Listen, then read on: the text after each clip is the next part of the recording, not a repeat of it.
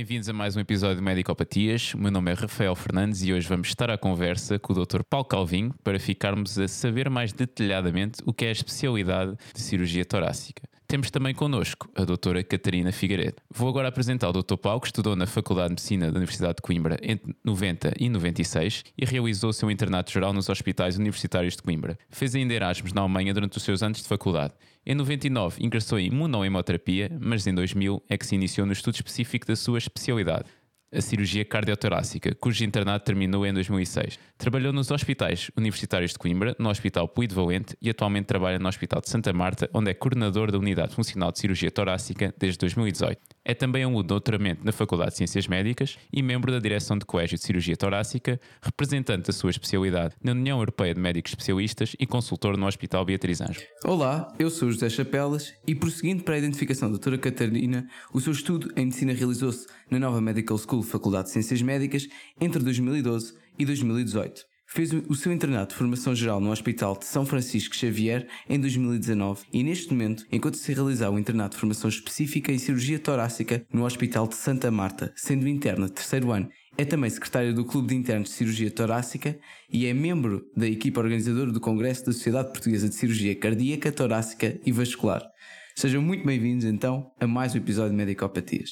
Dr. Paulo, antes da decisão final de seguir cirurgia torácica, há sempre a decisão de seguir medicina.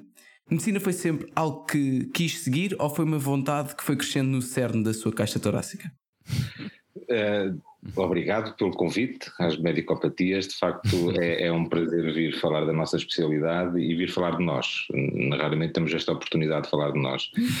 É, e, e, e... É que tornamos sonhos realidade. E há quem diga, e há quem diga que eu gosto de me ouvir falar e, portanto, vou aproveitar. É não. verdade, não é verdade. Um, mas a, a, a história da decisão da medicina é uma história muito simples, mesmo muito simples um, e que pode parecer muito kits, mas é a pôr das verdades. O meu avô faleceu quando eu tinha 4 anos com uma neoplasia da laringe, eu visitei no PO nessa altura e, e nesse momento decidi que queria ser médico. Não, não pus como mais nenhuma opção outra, outra, outra profissão. Obviamente que durante o, o liceu ainda fiz aqueles testes psicotécnicos para perceber o que é que eu uhum. Ter, eh, e um dos resultados interessantes foi que além da medicina, psiquiatria, cirurgia, deu que eu podia ser um bom juiz, eh, e portanto, mas mesmo assim eu não, não, não tive nunca nenhuma Sentiu a tentação. Não sentia Mas, tentação. Não, como se gostava de ouvir, não pensou em ir para comentador televisivo? Não, não pensei em ir para comentador televisivo, mas pensei em ir para psiquiatria. Durante muito tempo pensei na psiquiatria. Pensei, eh, porque fala-se muito, ouve-se muito, o contacto humano é, é extremamente interessante eh, e foi uma, foi uma, uma opção durante, durante muito tempo. E, uhum. e, um dos estágios que eu fiz na Alemanha, fiz na, na, na psiquiatria, na, na, aula de alta segurança, de facto foi bastante bastante estimulante foi, foi uma experiência muito interessante. Uhum. Depois no estudo aprofundado da psiquiatria percebi que não era, uh, não havia uma empatia científica com a área e por isso desisti. Uh, comentador, Uh, eu tinha um colega meu que era comentador, que era relator de futebol, e como não me identificava nada com ele, e cada, e cada vez que me ouvia e que ouvia a minha voz gravada, achava que estava muito afetado, e então decidi que não seria a melhor opção. muito bem, muito bem. Ainda tem uma boa voz, chefe. Ah, muito obrigado, doutora Catarina. Mais meio. Agora, Catarina, como é que, como é que foi então? Esta Vou só deixar uma recomendação depois não ouça este episódio, porque senão. É que temos muito de Dr. Paulo Calvinho aqui, portanto. Um, mas força, doutora Catarina. Então, um, eu uh, sempre contactei com o meio hospitalar. A minha mãe é da área da saúde e, portanto, desde pequenina que ia para o hospital ou, ou, nos tempos livres porque estava à espera da minha mãe ou o que quer que fosse, pronto. E, e, portanto, eh, foi um meio que eu sempre contactei, foi um meio que eu sempre gostei, que, sempre, que a minha mãe sempre me falou muito um, e, portanto, desde cedo que foi um, um meio onde eu estive envolvida. Uhum. Eu não sabia exatamente o que é que eu queria, eu sabia que gostava de alguma coisa relacionada com saúde e queria alguma coisa que me fizesse trabalhar. Um, Portanto, não era um sonho de criança, não aconteceu nada na minha vida que, que me fizesse escolher, uh, mas achava uma área, era uma área que eu tinha muito interesse, que me parecia muito desafiante E, e, pronto, foi, foi por isso que eu, que eu acabei por escolher medicina. Não entrei à primeira e por não ter entrado, acho que ainda me fez ter mais vontade de, de, seguir, de seguir medicina. Uhum. Pronto. E depois, como é que daí foi para, para a torácica? Olhem, um, o meu chefe sabe disto. Eu queria muito uma área cirúrgica. Uh, achava que achava que, que, o bloco era o sítio onde eu mais me identificava, porque gosto muito do, da mistura entre o silêncio que se consegue ter na sala de bloco, pela necessidade de concentração que é preciso. Um, gosto muito desse, desse ambiente de silêncio, apesar de ser uma pessoa super faladora e claramente adorava sítios com, com ruído. Uh, mas gostava muito de, quase da obrigatoriedade que, que é implicada no, no momento da, da cirurgia, desse, essa uhum. obrigatoriedade de silêncio ou de calma e de tranquilidade. Portanto, para mim o bloco ainda significa isso, apesar de não ser sempre, não é?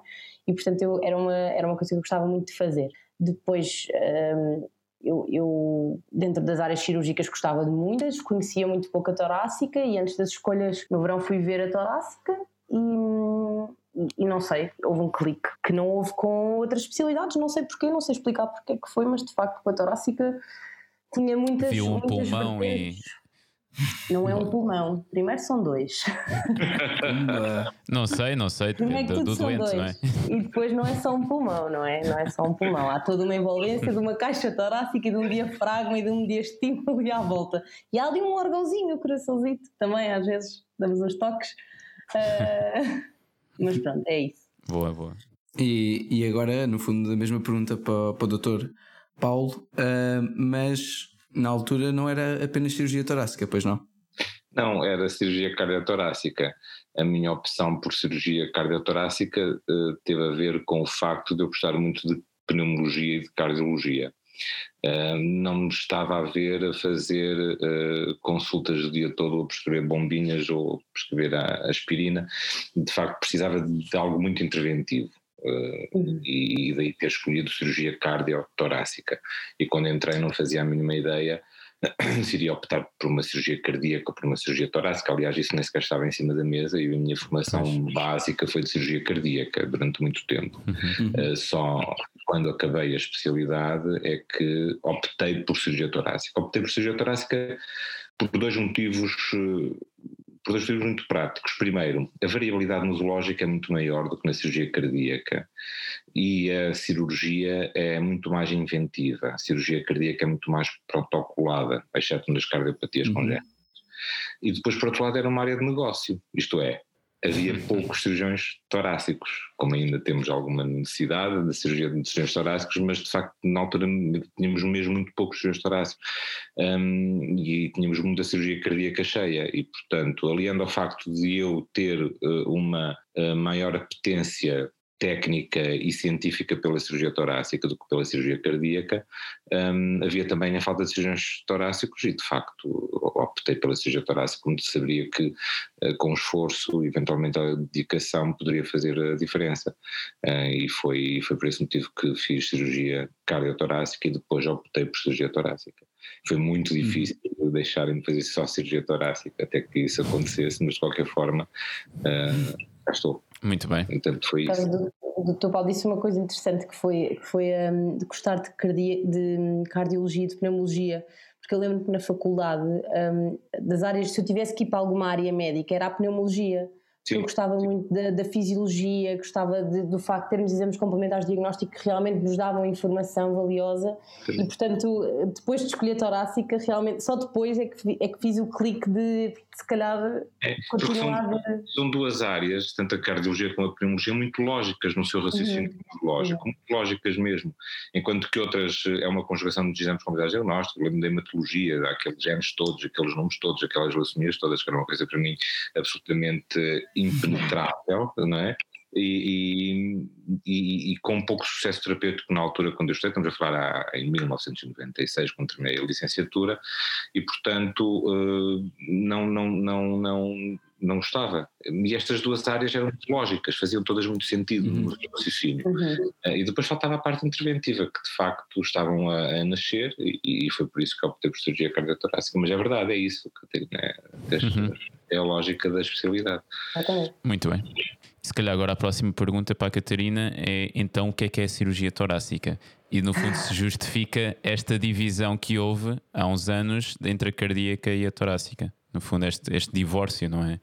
Este divórcio. É, assim, eu acho que o Dr. Paulo respondia melhor esta pergunta do que eu, porque eu na verdade já apanhei a separação e na minha cabeça Então, fazia... então responda à primeira parte, pronto, o que é que é a torácica e depois o Dr. Paulo dá uns vamirés. Isto é uma resposta, é uma resposta, o que é que é a torácica, quantos anos são o internato, o que é que nós fazemos? É... Não, Sim, não, sim, tipo, sim. Não, mas pode uma ser um bocadinho. resposta- Não é uma resposta para uma apresentação de PowerPoint, é uma resposta aqui para o Medicopatias, que pode ser mais, Ah. mais informal. Ok, mas não sentimental, não é? É uma coisa que Também, também pode ser, também pode ser. Desde que não seja para chorar. Pronto, é assim, pode, pode acontecer. Pronto, ah, então, a torácica é uma especialidade cirúrgica, como sabem, não é? Ah, nós ah, não tratamos só pulmões, não vemos só Ah. o pulmão, vemos os dois pulmões. Temos também a área do, do mediastino, que não é da cardíaca, neste caso é nossa. Ahm, temos ah, tudo o que envolve a parede torácica, não é? Costelas, musculatura. Ahm, e temos diafragma também. Entretanto, exi- também somos nós que tratamos de, de traqueia, particularmente ah, no andar mais inferior, Ah, e depois há uma área de sobreposição que nós não fazemos muito, eu acho que noutros países fazem mais, ah, de certeza que fazem mais, que nós não fazemos, que é, que é o esófago, não é? Que é partilhado com a, com a cirurgia geral Sim. que em Portugal é a geral que faz maioritariamente. Nós, eu acho que damos mais apoio do que propriamente hum, Sim, a- a, a cirurgia esofágica não é torácica no nosso país. no nosso país, exatamente. Hum, e pronto, basicamente é isso, malta. É isso que nós fazemos. Ok. Nós ah, tratamos desde neoplasias do pulmão, a patologia benigna, a patologia infecciosa, a patologia congénita. Ah, são várias as áreas de interesse. Ah, somos o único centro ah, em Portugal que faz, faz transplantação pulmonar, ah, e, portanto, essa parte também é nossa. Hum, e pronto. Faz sentido Se que querem noutros acrescentar- países, noutros países já há, há centros em que é a cirurgia cardíaca que pegou no transplante pulmonar um, e é feita pelo, pelos cirurgiões cardíacos, o transplante por causa das anastomoses vasculares. Um, enfim, não é muito consensual, existe uma grande divisão. A OMS está a trabalhar no sentido de criar competências específicas para o transplante pulmonar, mas isso entra em confronto com o grupo da cirurgia cardíaca e da cirurgia cardiotorácica, que ainda existe como Pois. tal. Um, mas, eh, mas na grande maioria dos países eh, onde tem uma casuística grande, com os cirurgiões torácicos a fazer o transplante, o transplante pulmonar, sim. Ok, muito bem. Se calhar agora o Dr. Paulo respondia-nos àquela parte do, da Ah, separação. É, eu, eu completo, completo no sentido de dizer que a cirurgia torácica é de facto eh, uma cirurgia num âmbito muito mais sistémico. Uhum. Ou seja, nós tratamos cirurgicamente doenças sistémicas com uma representação local. Eu acho que isto é muito importante quando nós falamos eh, em cirurgia. Nós, quando falamos de cirurgia, muitas vezes dizemos, ah, vamos tirar um bocadinho, vamos pôr outro bocadinho, vamos substituir umas peças, mas na realidade é todo um sistema. O, o- pulmão é um órgão quase endócrino, a pleura é o reflexo daquilo que se passa eh, do ponto de vista sistémico e, portanto, a nossa atuação eh, é uma atuação muito mais global, apesar de estar localizada no tórax. Isto é, é- importante que tenham eh, que tenhamos esta noção. Um- Um médico cirurgião torácico tem que ter um conhecimento abrangente de- de- da medicina, desde as doenças autoimunes, Uhum. eh, passando pelas neoplasias, dando os toques nas infecções, porque na realidade nós abrangemos todas essas áreas, porque o tórax, pleura, pulmão, mediastino é um reflexo muito disto. Uma história engraçada de um doente que apresentava um síndrome demencial provocado por um timoma de 2 centímetros, ou por outro timoma de 2 centímetros, ele deixou de ter o síndrome demencial e, portanto, é, é, é- é quase paradigmática esta história de mostrar que a nossa especialidade não trata só o tórax. Ao tratar só o tórax tem uma influência muito grande, de facto, naquilo que é o sistema e, portanto, é uma especialidade muito abrangente. A divisão da especialidade ocorre em 2011, que é quando é a publicação, mas ela vem a ser desenhada desde 2009 com o professor Manuel Antunes e o Dr. Paulo Pinho, que é o diretor, de, ainda o atual diretor do, do, do Serviço de Cirurgia Cardiotorácica do Hospital de São João, por uma razão simples na altura, pela falta enorme de cirurgiões torácicos que havia. Se hoje em dia nós estamos a ficar compostos. Ah, em 2008, 2009, aquilo que se via que iria, iria haver uma falta clara de cirurgiões torácicos pela uhum. necessidade que a cirurgia cardíaca tinha de absorver os recursos. Um, nós sabemos que a oferta faz com que a procura aumente, e é isso que tem uhum. acontecido. Tenho ouvido o aumento da casuística em cirurgia torácica, porque de facto a oferta tem aumentado, uhum. mas na altura a casuística era relativamente reduzida. Havia só o polivalente operar bastante. Coimbra também já tinha uma casuística muito, muito aceitável, na casa dos 500 casos por ano mas previa-se que a breve trecho iriam acabar os cirurgiões dedicados à cirurgia torácica e então, por um, enfim, quase por decreto, separam-se as especialidades de forma a cativar cirurgiões para a cirurgia torácica. E o modelo inicial seria um tronco comum de cirurgia cardiotorácica, que ao quinto ano seriam cirurgiões torácicos formados e ao sexto ano seriam cirurgiões cardíacos, com a possibilidade de fazer um ciclo de estudos especiais de dois ou de um ano para ter o título de cirurgia, cirurgião cardiotorácico. Uhum. E esta ideia comum não é aprovada. E ao não ser aprovada, dividem-se as especialidades. Uhum. Eu acho que a divisão das especialidades faz sentido hoje em dia. Na altura eu tinha alguma relutância em que ela, apesar de estar e querer fazer só cirurgia torácica, atenção, eu achava que a formação de um interno devia passar por uma forte componente cardiotorácica para poder ser um cirurgião torácico completo, um cirurgião cardíaco completo. E ainda entendo que, de facto, do seu ponto de vista formativo, um ano de cirurgia cardíaca bem feito é muito importante, principalmente em centros que querem fazer cirurgia torácica diferenciada, como é o caso de Santa Marta, com o transplante pulmonar e, uhum. uh, e, e, e, as técnicas de assistência respiratória extracorpórea. E, portanto, um, achava que, de facto, devia haver essa componente. Com o passar do tempo, a especificidade técnico-científica e a evolução que tem havido faz com que de facto não seja possível a dedicação às duas áreas ao mesmo tempo. Nós temos neste momento dois cirurgiões apenas no país que se dedicam às duas áreas uh, simultaneamente, mas na realidade é praticamente impossível acompanhar a evolução no cancro, acompanhar a evolução no, no, na patologia benigna, no intestino, uh, os requisitos técnicos para a cirurgia videoassistida, agora como estamos com a robótica, um, a cirurgia minimamente invasiva, que ocupa a maior parte do nosso, da nossa cirurgia, não faz sentido se não houver equipas altamente dedicadas e diferenciadas nesta área.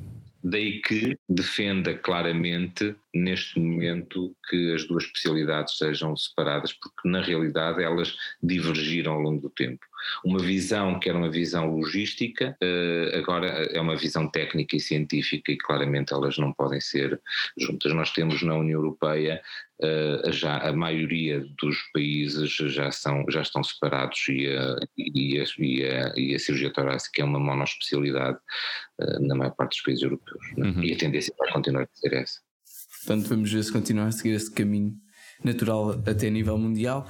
E agora pergunto à doutora Catarina, uh, como é que é uma semana que considera normal no internato uh, com as suas várias valências, ou seja, passando pelo blog, pela enfermaria, pela, pela urgência, etc. Eu adoro esta pergunta. é a sua oportunidade para se queixar. Não há uma semana normal. Não há, não há. É, é, é assim, sendo muito honesta, não há mesmo. Uhum.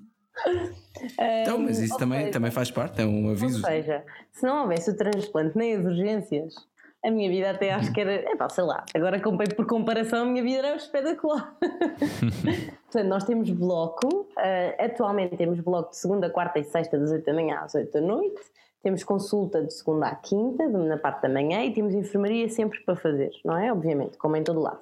Depois temos um, um dia por semana, às vezes mais, a mim ainda não me calharam ainda não me calhou mais do que um por semana, mas uhum. é de lá chegar. uh, mas por enquanto, um dia por semana de urgência interna, que implica ficar no hospital um, essa noite, portanto, no período de 24 horas, em que uh, temos que fazer, naquele período de vigilância mais apertada dos, dos, pós, do, dos doentes em pós no período pós-operatório. Um, e depois temos atividade de prevenção que eu ainda não faço, que é todos os dias da semana, uh, portanto, atividade de prevenção ao, aos hospitais, uh, ao hospital, desculpem, ao centro hospitalar e também uhum. aos hospitais que referenciam para, para, o, nosso, para o nosso hospital. Okay. Um, tenho algumas particularidades no meu internato que se calhar não são aquilo que os próximos internos vão ter, não é? O facto de eu ter sido, eu quando entrei tinha, havia uma interna do quinto ano que estava a sair e portanto acabei por absorver alguma uma boa parte do trabalho, mas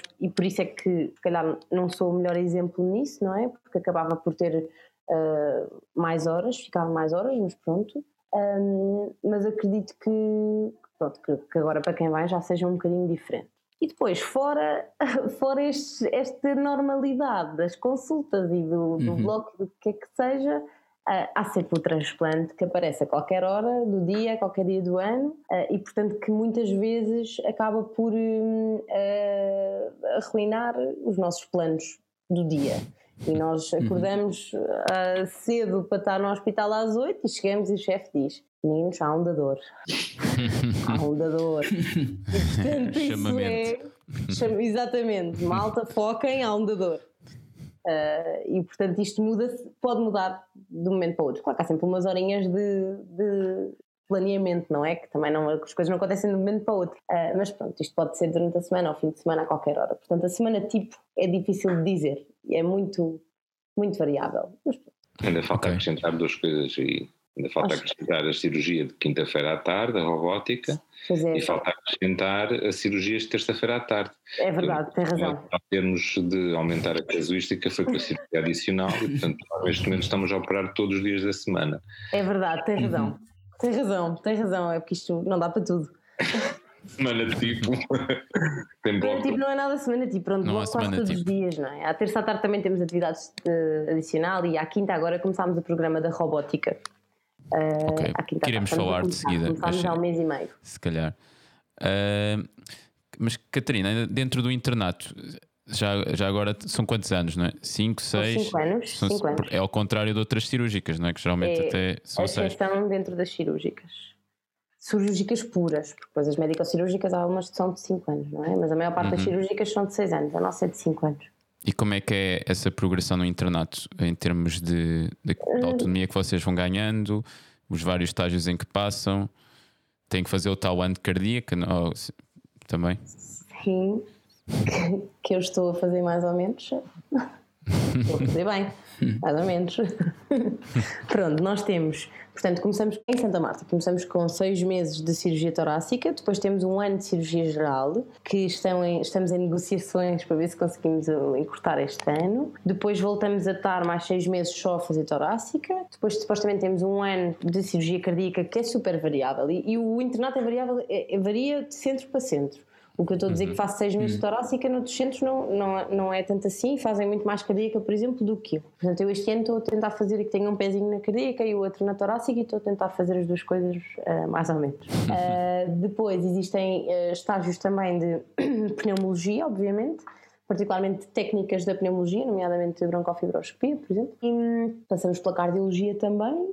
Temos a oportunidade de fazer seis meses uh, de opcionais um, no meu caso, será, uh, ou o que está planeado é fazer, dentro destes seis meses, fazer uns meses fora na cirurgia torácica noutro país uhum. e talvez fazer eh, dois meses, três meses de unidade de cuidados intensivos, que acho que, que nos faz muita falta, porque nós. Um, é, uma, é uma valência que temos que ter, é uma necessidade nossa. Uhum. Um, e pronto, acho que é isso. Acho que falei tudo, Dr. Paulo. O que é que achas? uh, ele perguntou-te uma coisa muito interessante, gostava de ouvir, eu, eu também gostava de ouvir a tua resposta para alinhar os, os meus chakras em relação à vossa progressão, porque perguntou ah. a progressão e a autonomia. Eu acho que de. Não. vocês, vocês. chefe, diga lá que, você, que o chefe é que quis esta, quis esta conversa. é que organizou isto. Não, mas é, é uma pergunta que fazemos não. também para perceber que tipo, sei lá, de procedimentos é que vão fazer, não é? é? Quando é que ganham o direito a tocar num dos dois pulmões, não é? Será que é o. é no primeiro dia, é no primeiro dia. Então, um, eu acho que tive muita sorte. Uh, o facto de ser única interna, já falámos sobre isto várias vezes. Uh, eu acho que o facto de ser única interna me deu uma exposição cirúrgica brutal e portanto desde cedo que tenho que fiz e, e tive exposta à cirurgia e às patologias e aquilo que nós fazemos uh, com uhum. muita muita frequência e portanto eu acho que não é como a cirurgia geral não, não estou a querer dizer mal de cirurgia geral, não é isso, mas eu acho que realmente na cirurgia geral os degraus estão mais bem definidos, a escadinha da progressão. E nós, na torácica, hum, acho que temos procedimentos, ou seja, eu considerava que os procedimentos simples, na verdade, quer dizer, agora já acho que são simples, não é? Mas quando entrei, uhum. A mim, uh, pensar a operar um pulmão ou começar a no corte e costura eu achava sempre que, era mais, que ia ser mais complexo do que era e portanto não há, não há a, a patologia para treinar, não é? No fundo não há, não há procedimentos simples, simples para ganhar a mão. Eu uhum. acho que isso é muito diferente de algumas cirúrgicas. Um, uhum. Comparei com a geral, mas podia comparar com a plástica com outra. Um, eu acho que a curva de progressão é, é, é boa, é, é suficiente para aquilo que nós precisamos de fazer Acho que ao início temos muita parte, muitas coisas simples, muitas recepções atípicas de, de, de, de nódulos do pulmão, temos muito pneumotórax, temos algumas coisas mais simples que podemos fazer e depois uhum. vamos começando na parte mais complexa de, de neste caso, lobectomias, em que aprendemos a, a manusear vasos, a identificá-los, a, a laçar os vasos, essa parte que, é, que acaba por ser mais complexa, que vamos fazendo passo a passo, até ganhar por fim a autonomia de, de fazer a lobectomia completa. Uhum. Um, no meu caso, eu acho que acho que estamos bem, chefe. Ainda bem. não, aquilo, aquilo que eu posso, posso acrescentar não em defesa da, da, da mas em defesa da, da, da própria da, do próprio ensino médio pós-graduado, mais propriamente do que estarmos a falar da progressão. Uh, há uma progressão natural. Essa progressão natural tem a ver muitas vezes com aquilo que o interno é capaz de ir fazer e vai mostrando que é capaz de fazer à medida que o tempo vai passando. Uhum. Nós temos, e o interno felizmente não se apercebe disso, o que significa que é bom, o que significa que está a evoluir naturalmente, senão teria essa percepção, um, porque as coisas vão acontecer naturalmente. No início está no bloco operatório e aprende a posicionar-se, depois vai fazendo pequenas incisões e dando os pequenos pontos na pele, e depois vai pondo os trocares, e depois vai manuseando e pondo uma pinça no pulmão e depois não faz mais nada. Depois nós percebemos que consegue ter a, a, a destreza suficiente de não pôr a pinça e rasgar o pulmão à primeira, portanto já pode pôr duas pinças. é uma progressão que vai naturalmente que é mais rápida ou mais lenta, dependentemente da exposição cirúrgica. Claro. Por isso é que nós temos uh, um, um, uma, uma cadência de entrada de internos. Uh, a Catarina foi interna única, um, mas a Catarina vai sair provavelmente no próximo ano. Está, uh, está a Catarina Moita a ir fazer o estágio de cirurgia geral e está a chegar o Zenito que vai também apanhar com o serviço sozinho. Ou seja, há sempre uma tentativa de termos os internos a ter uma grande exposição, tanto cirúrgica como médica, e portanto o facto de eles terem um trabalho e, e, são os internos, quando eu digo os internos tomam conta da enfermaria, nós temos um, uma organização diária em que temos uma visita que estão todos de manhã, todos sabem o que é que se passa e as coisas estão logo orientadas e, e sabem o que é que é preciso fazer e o dia fica decidido logo na reunião da manhã.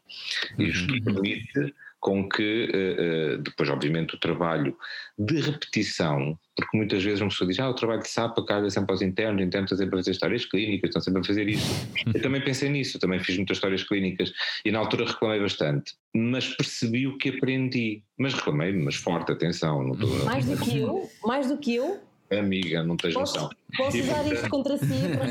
Podes usar isto contra mim, mas não te vai adiantar nada, portanto, mas pode usar. Mas o que eu me apercebi daquilo que de facto aprendi, me chegava, chegava a uma determinada altura, que olhava para um doente não é, e conseguia saber o peso e a altura do doente, tanto medir e pesar. E raramente errava nos centímetros e no peso, é verdade, porque são muitos, a rodagem é muito grande. E uma pessoa começa a fazer, quando nós estamos a fazer consultas, nós vemos o doente entrar no gabinete e começamos a perceber o que é que se passa com o doente basta que o doente entre, que nós temos uma noção do PS, o que é que vai fazer, o que é que não vai fazer. E esse trabalho de repetição é que nos dá essa performance, porque nós não nascemos, obviamente, ensinados. Claro. Uhum. E esta progressão tem acontecido em todos os internos que tiveram lá e, e, neste momento eu já vou no terceiro interno ou já temos né, tivemos a, a, o Silva tivemos a, Ana Rita Costa, e portanto e a, e a Catarina, que vai no terceiro ano já, nenhum deles saiu com menos de 500 cirurgias feitas por eles, com uma, uhum. de facto, uma exposição cirúrgica muito acima daquilo que costumam fazer nos outros centros porque é uma aposta na formação. Nós temos uma verdadeira aposta na formação. E também não temos problemas nenhum em dizer, passado um ano, um ano e meio, se acharmos que aquele interno não tem competências para a especialidade, dizer, amigo, santa paciência, nós achamos que não, não reúnem os requisitos para estar nesta especialidade, portanto achamos que é melhor uh, escolher outra, portanto, e tivemos então essa... a Catarina ainda está em risco. Não, a Catarina, Catarina já não está em risco, infelizmente vamos ter que aturar, ela já não está nesse risco. Não, não são favas contadas, não são favas contadas. Quando, quando me fui apresentar ao serviço, estava super excited, oh meu Deus, e, e chego do teu Paulo, está sisudo e diz-me: Catarina, também se isto não for para ti, também sou a primeira a dizer-te. Vai dizer? Tu, tu, tu, vou ter que repetir o exame daqui a um ano e meio, como assim? Mas eu acho que até tenho jeito, tu agora vai, o doutor Paulo vai, vai me dizer. que horror. Se calhar agora até passamos para a próxima pergunta. Passamos. Fazes tu. Não, e, que faz todo o sentido com esta. Jeito. Exato, para saber se tem jeito. Então, doutor Paulo, qual é que é o perfil do, de, uma, de uma pessoa que queira uh, ingressar em cirurgia torácica? A primeira pergunta que me vem, à, a primeira resposta que me vem à cabeça é resiliência. É preciso muita resiliência. Uhum. É preciso, de facto, ter um espírito de adaptação. E tenho que pensar duas coisas: onde é que eu quero ser formado e onde é que eu quero trabalhar. Uhum. Porque, obviamente, este espírito de resiliência não se aplica a todos os centros de cirurgia torácica. É, não se, aplica, não se aplica a todos os centros onde, onde uma semana tipo não é uma semana tipo. As nossas semanas não são semanas tipos porque temos uma urgência aberta ao exterior, que outros centros não têm, e porque temos também uh, o programa de transplantação. E, e, e, tudo pode ser ao contrário. Hum, tento organizar as coisas para que tenhamos uma previsibilidade dentro da imprevisibilidade, mas eu acho que fundamentalmente é preciso ter resiliência. Não, existem os resultados cirúrgicos, né, que aquelas pessoas que olham para as coisas e fazem cirurgia depois de verem meia vez, isso são os raros. Depois existem um número de pessoas que não são assim tão poucas quanto isso, mas existem que são duas mãos esquerdas, que não têm de facto timing nem sensibilidade cirúrgica nenhuma, que é preciso ter, como isso nota à partida. E depois há aquilo que somos todos normais, que são aqueles que não sabem cirurgia e que vão aprendendo cirurgia. Acho que precisam um bocadinho mais tempo, outros precisam um bocadinho menos tempo, mas com treino eh, a maior parte das pessoas fazem a maior parte daquilo que é o razoável fazer.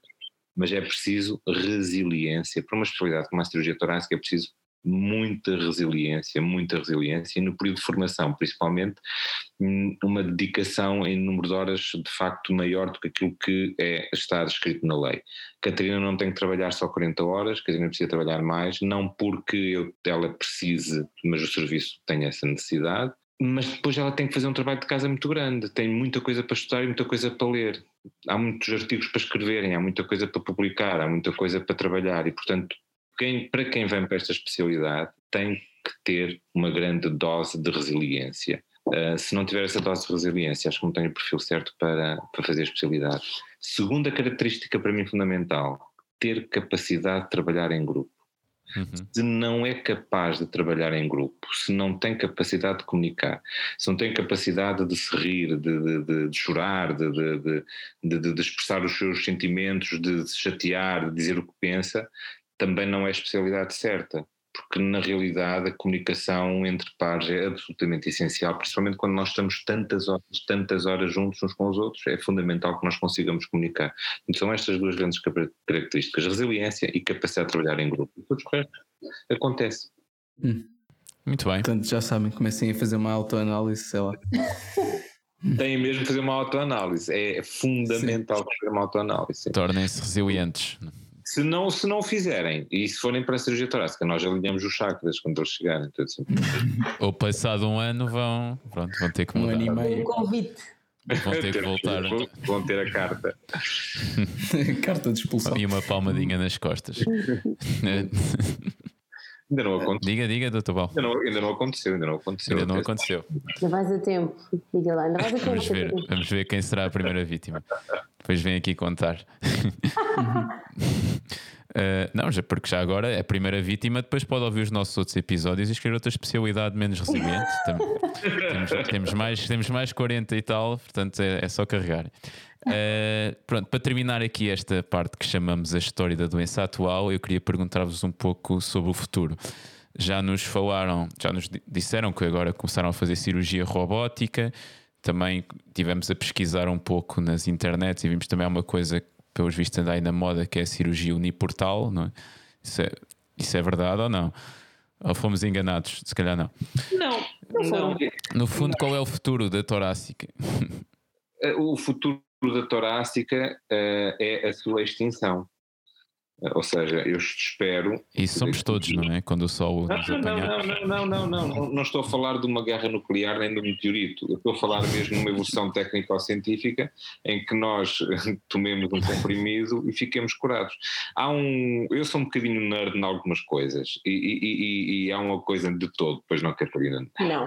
Não é, é não mentira. é. Há, há, vocês, o Star Wars, a Guerra das Estrelas, Opa. First Generation com o, o, o, Dr. Scott e o Mr. E o Mr. Spock, ainda do tipo antigo das orelhas compridas que acabou de morrer há alguns há pouco tempo atrás e houve, o, eles, o último dos filmes deles foi a tentar salvar umas baleias aqui no, nos anos 80 portanto isto é uma série dos anos 70 e eles entram num hospital para buscarem já não sei o quê, porque alguém estava lá internado, tinha tido um acidente, e passam no corredor e há uma velhinha de cadeira de roda, numa velhinha, na, desculpem, numa maca a gemer, o Dr o, médico perguntou-lhe uh, porque é que ela estava ali, ela disse uh, insuficiência renal à espera de diálise e ele só diz Dark Ages, dá-lhe um comprimido e passado na cena seguinte ela está de cadeira de rodas toda contente, satisfeita, tinha sido salva. Portanto, o futuro das cirurgias é a sua extinção, que é o que eu espero que aconteça, que nós tomemos um comprimido uh, e nos consigamos livrar disso. O futuro imediato da cirurgia torácica passa. Sim, eu devido, eu devido que haja muitas pessoas, poucas pessoas a ouvir este podcast que assistiram a, essa, a esse advento. Sim, mas, mas podem procurar na internet que é facilmente acessível. Eu já o apresentei, inclusive, em congressos e facilmente consegui ter essa cena para apresentar. Ah, para sim, isso. sim. Não, não estava a dizer a cena específica, estava a dizer eh, ter toda essa experiência quase do, do Admirável Mundo Novo. Do, do Aldous Huxley, exatamente. É, quase. eles também fazem isso, quase, né? Quase, quase, é os surrogates, sim. Um, mas, uh, mas interessantíssimo é nós percebermos uh, que a evolução muito rápida e recente da cirurgia torácica para a cirurgia minimamente invasiva, ou seja, cada vez nós trabalhamos em, uh, em cirurgia major através dos, uh, das bandarilhas, através de, de, de, de cirurgia videoassistida o caminho eventualmente será pela cirurgia por navegação eletromagnética, já existem alguns ensaios inclusivamente em relação a isso. Uhum. A robótica tem a ver apenas com uh, a despesa e o preço que ainda temos na robótica, ela tem vantagem em algum tipo de cirurgias, não nos podemos esquecer que se eu fizer uma cirurgia onde costumo usar duas portas, eh, preciso na robótica de cinco portas ou de quatro portas e acaba por ser uma agressão um bocadinho em mais espaços intercostais, um bocadinho maior e portanto nem faz tanto sentido. Ainda conversamos, quando estivemos agora em Boston, conversamos com o Conrado exatamente sobre cirurgia robótica e ter que usar o robô e fazerem cirurgias que não têm necessidade de usar o robô. Uhum. Aquilo que perguntou, portanto, eu penso que será o ser cada vez menos invasivo na cirurgia, ou seja, nós conseguirmos ter uh, a mesma performance com uma agressão menor aos doentes e conseguir de facto resolver os problemas uh, do doente com uh, uma menor dor, menor tempo de internamento, implementando sistemas de recuperação rápida, e portanto é nisso que estamos a falar. Uniportal versus multiportal não é um assunto é um assunto. Lamento. Não, não, não, não, não. Eu explico. É um assunto de marketing provocado pelos colegas que fazem Uniportal. Uh, há pessoas que fazem Uniportal de forma séria e é uma técnica perfeitamente perfeitamente aceitável, não tem, aceitável no sentido que está, que é segura, que é reprodutível, uhum. que não tem vantagens cientificamente comprovadas em relação à multiportal, é apenas uma questão de, um, de, de, de, técnica e de, de, aprendizagem. Agora, o que existe é um grupo de cirurgiões que fazem multiportal e fazem disso, de facto, marketing para poder galvanizar a sua privada. Um, e isso, de facto, isso, é, isso incomoda-me profundamente, que nós usemos aquilo que sabemos e o nosso código uhum. deontológico proíbe o marketing médico e, e incomoda-me. Não a Uniportal, não é um assunto, nós já dissemos várias vezes no serviço, já disse várias vezes no serviço, nós podemos fazer cirurgia no portal, se tivermos tempo para termos a curva de aprendizagem, nós temos a pressão do lista claro. de espera e, portanto, eu não me vou enverdar por uma técnica que não tem vantagens em relação a outras só para dizer que fazemos, mas o, o futuro de facto não é na Uniportal, o futuro é sermos cada vez mais. Mas há futuro, não é? Uhum. Espero que seja breve. Nos próximos 10 anos, nos próximos 10 anos há futuro. Nos próximos 10 anos vamos ter a cirurgia por navegação eletromagnética com identificação de eh, nódulos por uma realidade tridimensional, uh, aumentando a precisão da cirurgia. São muitas palavras, Dr. Paulo, mas daqui a 10 anos faremos, faremos, um, novo, um novo episódio sobre esse. Eu já, eu já não as consigo dizer todas, peço desculpa. Mas, mas se calhar vamos passar agora aos antecedentes pessoais. Então eu vou começar eh, com a Catarina, também para irmos alternando, não é? Claro. Uh, nós de facto não temos muitas informações, a Catarina apenas nos disse que gosta de andar de moto. Portanto, eu agora pergunto, Catarina, qual é que é assim a o que é, que, é que sente quando está em cima da moto a abrir pelo, pelos caminhos de Santa Marta? um tédio gigante, nunca mais. São 8 km até Santa Marta e mesmo de moto é uma tragédia chegar a Santa Marta. Ela costuma passar por mim de manhã e diz-me é, Deus. que carro. Vá lá, sim, consigo andar um bocadinho mais depressa que os outros, não é? Mas é uma textura. É uma textura chegar àquele hospital. Uh, bom, mas olhem, uh, eu não sou, eu sou muito básica nestas coisas, eu gosto, eu gosto só da sensação de, de, de ir passear e, e, de apanhar ar e de, de, de, não estar fechada em lado nenhum. Basicamente é isso, não, não há muito mais para dizer.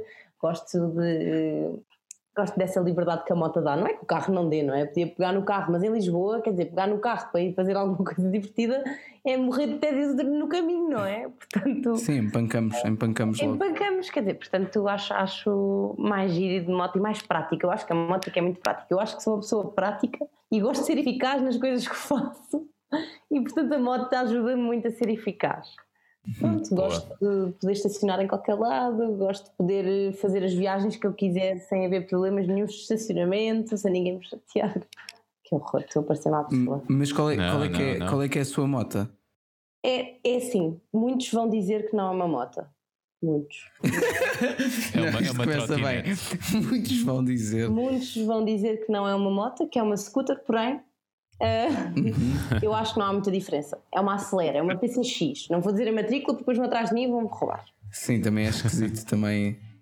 Não. Pessoas que queiram mesmo saber a matrícula, isso é esquisito. Deixa, deixa só isto claro. Mas podiam, podiam, não é? Ficar podiam, podiam. Não, isso infelizmente toda a gente pode querer. Mas é uma tudo. PCX, coitadinha, mas eu sou muito feliz com a minha PCX. Desculpem. não, não, não. É legítimo, é legítimo e tive uma scooter de moto branca. Essa sim era uma. de moto branca, de marca branca. Essa sim era uma scooter. Uh, mas pronto, uhum. que destruí até à última, na calçada até Santa Mata, ou São José, ou para, o Curri. Foi, coitadinha, ficou. Foi ficando pelo caminho. Ficou várias vezes. Mas tudo bem. Muito bem, sim senhor. Zé, força. Uh, sim, eu, eu agora perguntava uh, ao, doutor, ao doutor Paulo, que agora iniciou ou melhor, está a iniciar, está a pôr as engrenagens para dois projetos de investigação sustentados. Sustentados, ou seja, é uma coisa que tem cabeça, tronco e membros. Tem, é que há projetos de investigação que vão sem sustento, vão, são só lançados ao ar. Doutor Paulo, pode então esclarecer-nos aqui um bocadinho sobre isto. Não. Um, não. não. Nesse caso, então avancemos. É, é muito simples. Uh, nós não conseguimos fazer investigação sozinhos. Nós chegamos a uma determinada altura um, que percebemos que a investigação não pode ser só, só pôr os doentes numa fila e contar os que morreram e sobreviveram e quem tem dor e quem não tem dor. Isso não chega, não, não, não basta. Nós já sabemos mais ou menos o que é que acontece. Um, e, e, temos que avançar para uh, parcerias, de forma a que nós uhum. possamos uhum. elevar a qualidade e motivar o estudo e a investigação científica dentro, dentro da unidade de cirurgia torácica. Que as publicações, se vocês forem ver dentro da cirurgia torácica nacional, não são mais do que pequenos case reports ou pequenas séries de casos que são publicadas nos jornais nacionais e, e pouco mais do que uhum. isso. É necessário dar visibilidade à especialidade nós temos na, na, na nossa unidade três grandes áreas. mediastino, onde operamos muito mediastino. A, quatro, a quarta ainda vai ficar para trás, que é o trauma. O traumatórax somos dos centros que mais opera traumatórax no país, de torácica. Temos o cancro do pulmão, temos de facto uma grande característica de cancro, e temos o transplante pulmonar. E nestas quatro, nestas três áreas, fundamentalmente o cancro do pulmão e o, e o, e o transplante, nós não podemos mais uh, fazer sempre a mesma coisa e sem, uhum. e sem elevar os padrões de, de, de, de, investigação e sem elevar os padrões de publicação. Isso é bom para a formação dos internos, é bom para a credibilidade do serviço, é bom para a nova Medical School, é bom para a sociedade portuguesa, aumenta o encaixe de verba, faz evoluir a ciência, é uma responsabilidade que temos que ter. Não foi feito até agora porquê? Porque éramos equipa muito, muito pequena mesmo, ainda somos muito poucos, mas ainda éramos quase nenhums, quer dizer, era eu e mais um especialista e as coisas foram crescendo. Mas agora com a sustentabilidade do número de cirurgias, este ano vamos ficar muito perto das 600, com tendências para continuarmos a crescer, vamos ter um número suficiente de casos para poder já pensar e de tempo para poder pensar em parcerias com uh, laboratórios e, e, outros projetos de investigação, nomeadamente na área da, da, da qualidade de vida e do custo do, do, da vida doente, porque nós gastamos muito dinheiro na medicina, não sabemos como é que o gastamos, onde é que o gastamos, se devemos gastar, se não devemos gastar, e são estas perguntas como médicos e como gestores que nós devemos fazer de uma forma holística. Daí que eu disse naquela introdução off, programas de investigação sustentados, ou seja, com parcerias com pessoas que saibam investigar, não? com pessoas uhum. que nos digam qual é o caminho, com pessoas uhum. que pegam nos projetos e nós somos os fornecedores da matéria-prima e eles trabalham essa matéria-prima juntamente com as perguntas que nós fazemos. Quanto é que me custa um doente com cancro de pulmão? Faz sentido operar um doente com cancro de pulmão? Ele vai ficar melhor, vai ter melhor qualidade de vida. O que é que eu lhe vou dizer? Ah, vai ficar curado, olha, vai sobreviver não sei quanto, e como é que ele vai sobreviver? E o que é que eu vou gastar para ele sobreviver?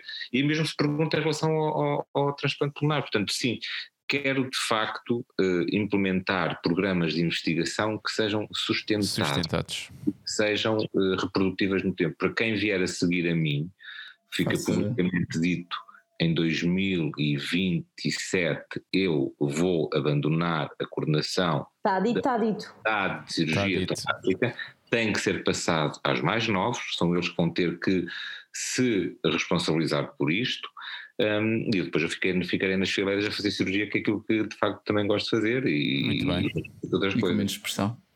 E com menos Sim, pressão. Senhor. Mas e também aí, de forma sustentada, esperemos. Eu sustento-me sempre. Aliás, é sustentar-me. Portanto. Eu só, eu só queria, agora também para falarmos aqui um bocadinho de outro, de outro, de outro tema. Um, eu neste momento encontro-me a fazer Erasmus. E o Dr. Paulo também fez Erasmus, mas na Alemanha, certo? Como é que foi essa experiência? Temos tempo. Não, temos tempo, é verdade. Corta-me é a palavra. Corta-me a palavra. Não, não, é verdade, é verdade deve ser obrigatório por lei, devia ser obrigatório por lei fazer Erasmus. Eu fiz Erasmus em 93, a história de Erasmus começa em 89, 90 e portanto fui dos segundos, terceiros grupos a fazer Erasmus, eu não tenho essa uhum. certeza. Um, e, foi, e foi inolvidável sobre todos os aspectos. Nós estávamos, nós ainda tínhamos eh, marcos e francos, não havia euros, eh, mas já podíamos uhum. viajar sem, sem limitação entre países eu lembro de ter que apresentar o passaporte ou o bilhete de identidade para ir à Espanha, portanto, uh, reparem que foi nessa grande época, de facto, da, da verdadeira tentativa de União Europeia. Uhum. Um, e, e, escolhi a Alemanha apenas por uma. Uh, porque sempre quis aprender alemão. Muito bem. Foi só por isso. É legítimo. Eh, era, uma, era um povo que eu gostava de conhecer, muito enigmático, como é que eles produziram a Segunda Guerra Mundial, quem são eles, o que é que eles fizeram, porque é que o fizeram. Foi de facto essa, essa curiosidade que, que teve o ímpeto e deve ser genético, porque minha filha tem exatamente o mesmo tipo de, de, de paixão pela história da Segunda Guerra Mundial, e, provavelmente eu que incuti, mas enfim. E, e foi, uh, foi, foi, foi muito, foi centenas de histórias para contar. Uh, Integrei-me muito bem dentro daquilo que era uh, o estar alemão. Gostei muito. do Estado alemão. É muito previsível no nosso dia, ao contrário daquilo que acontece em Portugal. As coisas começam a uma determinada hora e acabam a essa hora, não há discussões. As coisas acontecem e acabam a uma determinada hora. Tudo está pronto para começar, nós sabemos o que é que vai acontecer naquele dia. Um, são... E há uma semana normal então? Há sempre uma semana normal, exceto nos centros com transplantação, atenção, isso uhum. eu vivi, eu tive três semanas na, na Áustria num estágio de transplante pulmonar e aí não há nada de, de normal, eu também não tenho uma semana normal, portanto é para esquecer, num programa de transplantação não há nenhuma semana que seja normal, um, mas uh, eles acolheram muito bem, senti-me muito bem recebido, do primeiro dia ao último dia, eu nunca mais falei português eh, quando, quando cheguei à Alemanha. Falava inglês com uma grande amiga que é uma germanófila pura, uma americana que fala alemão absolutamente perfeito. Assim, ninguém diria que ela era uh, americana, estou a falar sério, portanto, uh, por, da, por das verdades, e portanto falava com ela em inglês uma vez por semana e falava em português uma vez por semana com um colega meu durante duas ou três horas. De resto falava sempre em alemão. Portanto, sentava na, na, na residência universitária, tipo Chrome, com, com, com, com uhum de chá e com, com, com uma chávena de chá e uma chávena de café, e cada vez que entrava, éramos, éramos um, um, um, um apartamento com seis quartos, eh, e cada vez que entrava alguém oferecia um café e um chá para conversar um bocadinho comigo. Eu ia apontando duas ou três palavras por dia num caderninho, depois ia ver o que é que dizer. E depois ia estudando, ia, ia falando. E de facto foi um ano absolutamente fabuloso. fabuloso Fica fabuloso. aqui a recomendação. Atualmente é fluente? Atualmente sou pai um D1 em alemão. Sou okay. pai um alemão. Já esqueci muito. Uhum. Ler qualquer coisa em alemão uma vez por mês ou duas vezes por mês, mas já sou um B1, já não. Já, já, já enferruja ali em certas já partes. Já enferruja bastante. Já enferruja é modesto, é modesto. O teu Calvinho é muito modesto.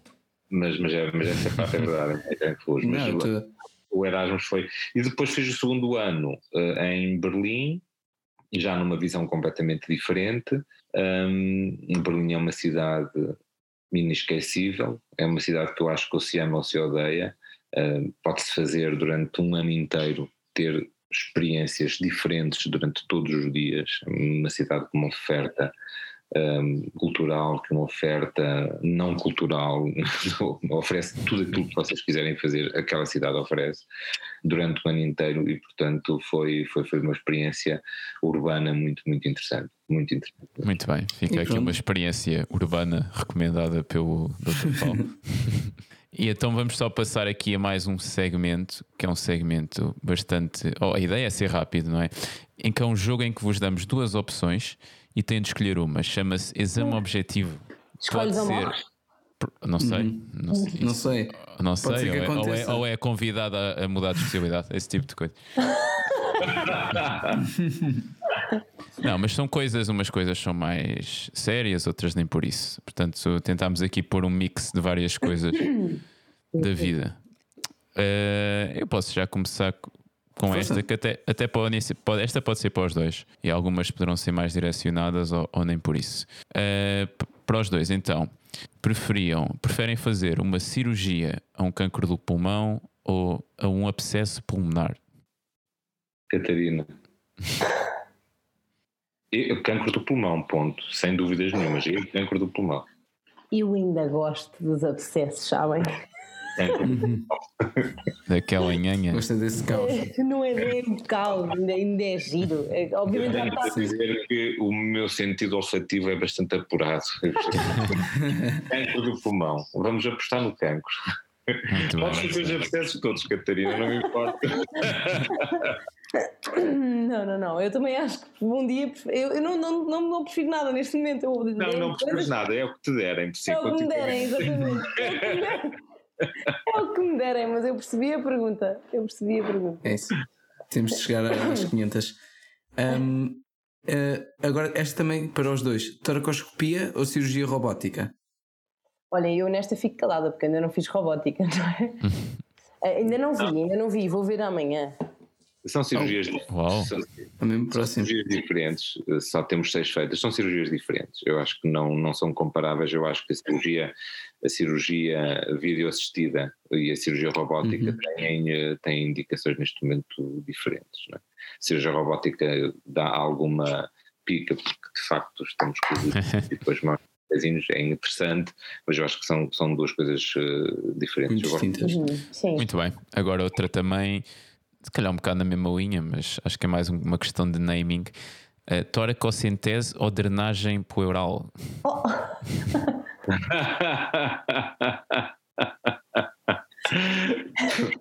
Olha, mas eu vou-vos dar um conselho. Vocês já fizeram a parte da pneumologia. Vocês deviam perguntar ao pneumologista toracoscopia médica ou toracoscopia cirúrgica diferenças. Isso é que vocês deviam ter perguntado.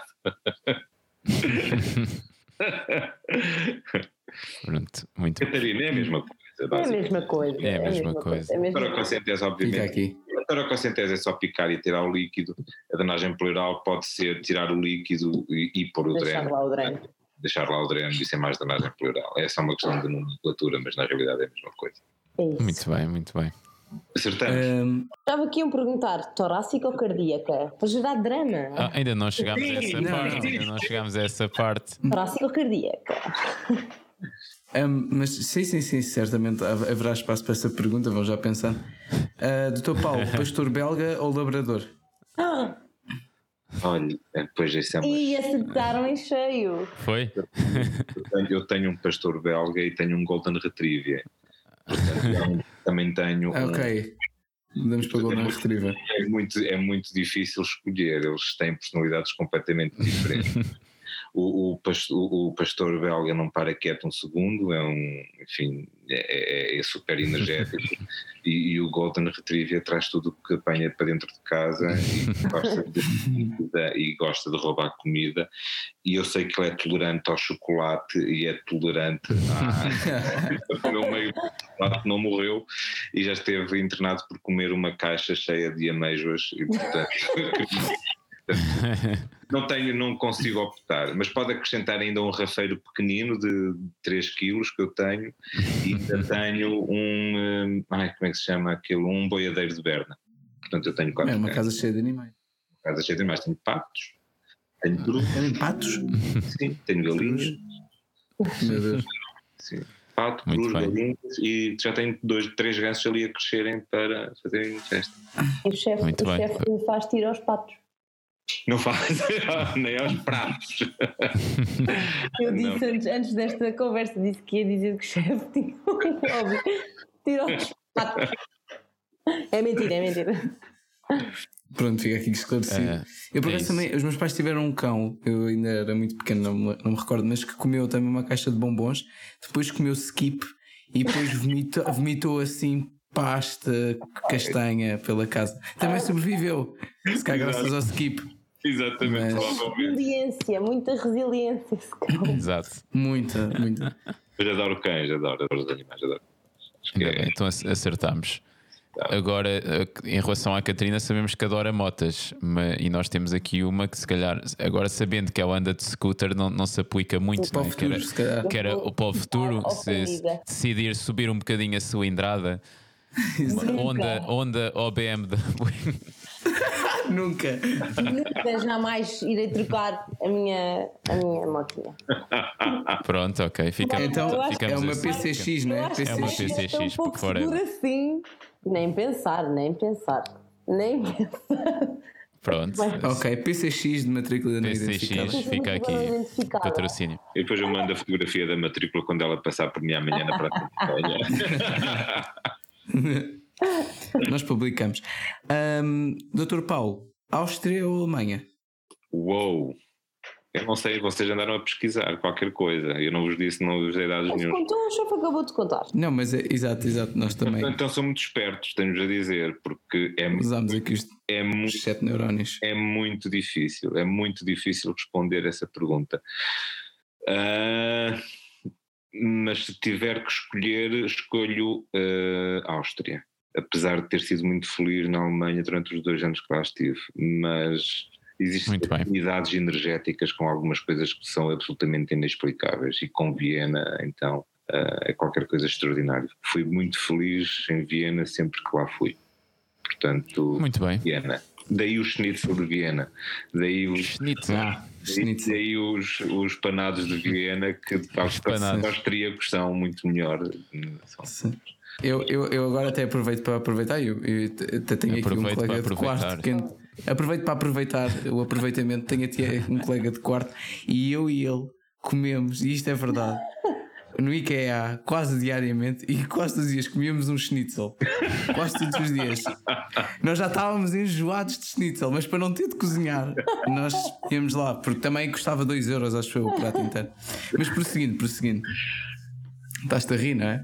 Pois. Vamos a isto, vamos a isto. Uh, opá, agora só faltava aquela da torácica cardíaca, mas acho que não, acho, que- acho que é melhor passar à frente, não é? Porque o próximo segmento é Não, mesmo. isto- Também acho que já sei qual é que ia ser a resposta, não é? Pois, não é? E, ne- e Escolher neste sem próximo- cardíaca ia ser aqui um bocado uma Ia ser dramático, agora isto era capaz de ficar com. Ia ser dramático. Então vamos só pedir-vos na Epicris que resumam a cirurgia torácica em breves palavras, sejam duas ou três, seja uma, fra- uma frase muito simples para cativar quem nos ouve. Imaginem, só têm 10 segundos para cativar alguém para a torácica, o que, é que- é que diriam? Mas eu preciso pensar. O chefe já tem uma frase qualquer. ali Além da resiliência, se calhar. O chefe de certeza que já tem ali uma frase na manga. Pode dizer já, doutor Paulo. Então está não, t-shirt. não tenho, não tenho, não tenho. Tem, tenho. Estou tem. polo, não é t-shirt.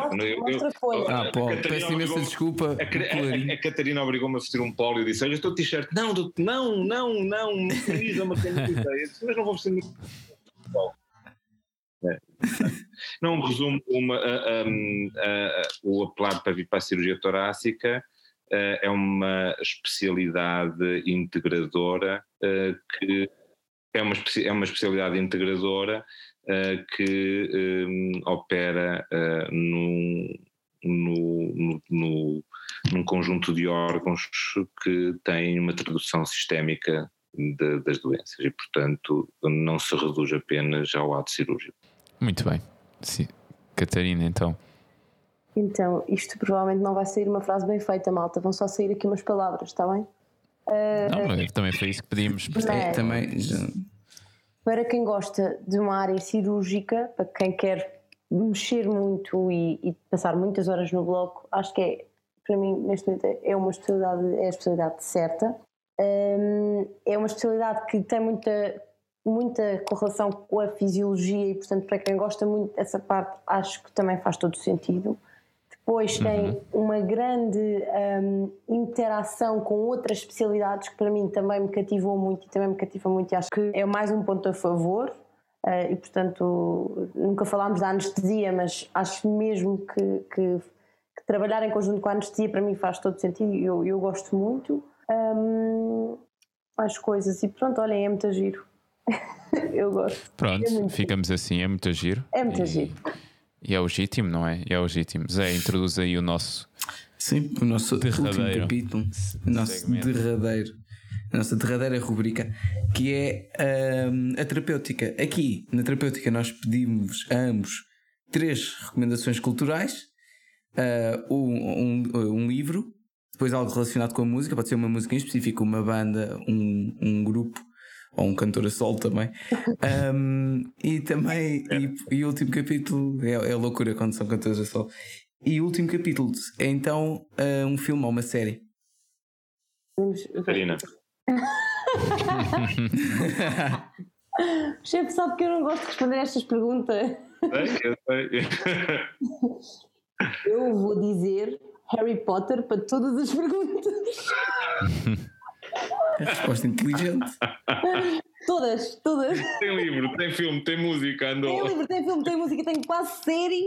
Portanto, tá, porque isto é o que eu vejo, é o que eu faço é ver séries, não é? Eu vejo Sim. todos os dias um filme antes de me deitar, não é antes, não é, vejo o filme todo, não é? Vejo quatro minutos até aterrar. Ah, mas 4, 4 minutos. 4, 5 minutos por aí, dependendo dos. É o, é o filme do mês. É o- Pronto. É o trailer. E, e vou ficar. É, Mas vou pronto. bloquear a resposta a Harry Potter e não, não vou passar lá. não vai alterar. Não. Pronto, e é uma ótima resposta, a meu ver. Pois, Doutor Paulo. Tira umas palavras da boca. Não tira umas palavras da boca. Ela sabe que eu sou um fã do Harry Potter também e, portanto, telefonou-me logo a dizer não vai falar no Harry Potter. Pois não, eu disse não ia, mas não, não deu, não deu. Não, é muito, é, é, é extremamente difícil aconselhar. Quando a pessoa já quase chega aos 50 anos já gosta de muita coisa, já começa a ficar muito não é? Porque é chatice, não é? Ai, o que é que gosta? Ai, que filme, não sei o que, que aconselho. Um, eu posso-vos dizer o, o, os dois livros, um livro da minha vida, O Velho e o Mar de Hemingway é o meu livro favorito. Uhum. É, é, é, um livro que leio várias vezes. Um, tenho outros também e que aconselho a ler, já que estamos na medicopatias, que é o Diálogo com a Morte. É um livro extraordinário que mostra a relação que nós temos de ter com os nossos doentes. Acho que é um livro de. é quase um livro de culto. Uh, tem o uhum. prefácio do Mitterrand e, portanto, acho que é uma, um excelente livro para nós lermos. Estou aqui a olhar para o que é que gosto de música, porque eu estive a escrever, porque eu pensei esta é a parte mais difícil, que eu não me lembro de nada. Uhum. Mas eu não consigo nunca deixar de dizer que a minha música favorita é? Eu sou mesmo muito kits, mas eu fui Deus da Amália. E é a versão, e é a versão, eu não posso fazer nada. E depois tenho uma outra também, e que já, já, já vos digo, e que foi outra, e costumo cantar muitas vezes no bloco operatório. E há uma versão agora do António, do António Zambujal. Era o silêncio. Do, não, não, António Zambujal, não é? António Zambujal. Zambujo, Zambujo. Zambujo, Zambujo. Zambujo. Que é absolutamente. Há um António no Zambujal. Não, não, não, não. É esse. Que é absolutamente fabulosa. É uma versão, das melhores versões que eu vi da música do Foi Deus, da, da Amália. Uh, há uma outra música que eu gosto muito, que pertence à música no coração, daí também Viena e o germanófilo, que é o Edelweiss, que eu costumo cantar muitas vezes com a minha filha, portanto fazemos o nosso... Como, como? O Edelweiss. Acho que era para cantar, chefe. Não, não, não, não, não, não. Ah, pode não, ser, pode não ser. Não vou fazer isso, não vou fazer isso. Eu cada vez canto no bloco operatório, ligam o rádio, portanto não parece que seja apropriado eu fazer uma coisa dessas. Um, e, e um, eu sou um apaixonado por Brecht, a, a, a, a Catarina a Catarina disse para eu não ser uh, fancy. Chefe, vá lá, eu disse o Harry Potter, eu não tenho maturidade para esta conversa. Eu, não sou, eu, não, eu sou um, rapaz, um, um aficionado por Brecht e, e, e, tenho que recordar um, o Senhor Pontilha e o seu escravo Mati. Um, foi uma peça que eu assisti quando estive em Berlim, uma peça muito, muito bem feita, hardcore. 50% das pessoas saíram da, da, peça porque ela estava, de facto, bastante, bastante explícita. É um livro a ler, um, e, portanto, em teatro, como estava a dizer. Uh, o filme. Em teatro. Teatro, teatro. Uh, Brecht, de facto, é um ator, é um ator muito interessante. É preciso. É muito interessante, é mesmo muito giro. Muito, muito giro. Portanto, já disse o livro, já disse a música, já disse a peça de teatro e falta, uh, e falta o filme, não é? Uhum. O filme, o meu filme favorito, além dos filmes da Marvel, confesso, como os todos, sem exceção, quer seja bom, quer seja mau, e faço sessões maratonas com, com, com alguns filmes. Minha filha reclama-me um bocadinho, o Gonçalo fica todo contente e, portanto, vamos variando. Ah, mas eu sou muito sentimentalista, eu choro com muita facilidade, é uma desgraça muito grande, é uma coisa que se, que, que, que se, me, que se me assiste quando vejo coisas. A Casa do Lago, Casa com, do Lago. O, com o, o Henry Fonda e com a Jane Fonda, é um filme absolutamente delicioso. E, portanto, aconselho-os todos a ver esse filme. Eu gostava só aqui de sublinhar uma questão que é o Dr. Paulo empurrou a Doutora Catarina claro. tendo tudo escrito previamente. Exatamente, ele já sabia. Ou seja, foi mesmo é, para pôr. É praxe, é eu vou-vos explicar porquê. Porque eu tenho uma grande dificuldade em lembrar-me dos nomes quando preciso nomear. Eu na faculdade, eh, na faculdade uh, tirei, tirei uh, e meio a farmacologia e fui ao oral. Hum. E a, senhora só me perguntava o que eu tinha errado no exame, que eram os nomes dos fármacos. Eu não me lembrava dos nomes dos fármacos. Eu até conseguia desenhar a moléculazinha, não é? E conseguia explicar o que eles faziam. Agora, os nomes. E para mim, nomear é extremamente complexo, nomear mesmo. Eu, eu, por isso é que são só Joões e Catarinas dentro do serviço, que sempre fácil, eu não me uh, e, e, e, tenho muita dificuldade, sempre tive em nomear, e por isso é que sei de facto do que gosto, mas escrevi tem muito mais coisas escritas, temos a dizer. Mas. Nós, nós antes eh, tivemos uma conversa sobre isto, não é? mas. Não vai acontecer, não é? Mas pronto, fale, mas veja lá o que é que diz e pronto. Mas, mas, mas de facto eram estas, são, são os, meus, os meus favoritos. Muito bem. Muito bem, pronto. E com estas recomendações damos por encerrado este episódio de cirurgia torácica e como como ficou prometido, não se falou só de cirurgia torácica, não é? Também se falou Uhum. um bocado da vossa vida e de, e de outros tópicos que envolveram teatro, que não é uma coisa que a gente costuma aqui falar muito, muito frequentemente. Portanto, o Dr. Paulo está a passar uma, uma excelente imagem para os nossos ouvintes, que, não, que não sei se costumam ir ao teatro, eu pelo menos não costumo, portanto, se calhar é melhor começar aí. Eh, pronto, da minha parte, muito obrigado aos dois por terem partilhado aqui a historinha connosco. E esperemos que continuem a formar mais internos de cirurgia torácica que não sejam depois convidados a sair. esses, esses que estão convidados a sair já não vamos formar. É verdade, é verdade. Que horror, que imagem! Que horror, não é nada. Ah, Não é Isto nada acontece disso, não é nada disso. Não uns nada. doces. Somos... É um mito, é um mito. Aliás, nós tivemos agora uma viagem aos Estados Unidos os dois e correu muito bem, demos super bem, foi, foi nada, foi. Aliás, Por acaso havia duas pessoas para se, para se juntarem para viajar num país longe, não é? Tão longe eu perdi o avião, a ida para lá de preencher o passaporte, fiz o extra mal feito e aqui a amiga acorda-me às seis da manhã antes de voarmos. Tinha lido mal as instruções de entrada em Portugal e que andava já a procurar às seis da manhã de um, um sítio para fazer o teste de Covid, então telefona-me às seis da manhã, eu quero o seu passaporte, eu preciso sair, eu preciso do seu passaporte. Eu não fico aqui, eu não vou para o México. eu Eu quero ser passaporte, quero passar os testes de Covid. E já tinha acordado meio mundo em todo lado. Eu saio estremunhado e ela abre a porta quase a chorar. E eu, toma passaporte.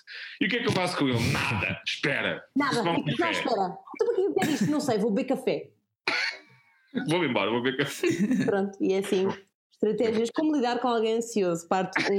Vai Paulo Calvinho. Ah, é verdade, eu disse andas a tossir uma semana, claro que vais dar positiva. E fechei a porta. Sim, sim. Sim, sim. Se tivesse, se tivesse que escolher alguém para, para, para ganhar um prémio de melhor consolo numa altura. de- Ganhou. e estamos, e, e estamos a falar de um senhor que ponderou seguir psiquiatria. Exato, exato. Se calhar é cognitivo ou comportamental. É. É cognitivo ou comportamental. Terapia de choque, isto foi terapia de choque. É, é. Ah, tens medo de passaportes? O quê? Ah, Só melhorou. A partir daí, só melhorou. Ah, a partir Só disso só melhorou. Só melhorou. Uhum, O oposto. uhum. Bem, e E pronto, pronto, a mim a também nos gravar, é? resta. No meio disto. Exato, a mim também, também nos resta agradecer a ambos, agradecer aos nossos ouvintes que ficaram connosco até aqui e que têm agora esta historiazinha especial no final. Pois é, Um, e sigam a cirurgia torácica, a nossa última especialidade cirúrgica aqui a ser, É a ser conversada acerca de. Que também foi a última a ser formada, não é? Já agora fica Fica a aqui. dica. Também fiquei a cidade curioso. Um abraço. E bem a. Também obrigada, obrigada. E parabéns pelo vosso trabalho. Exatamente, obrigada.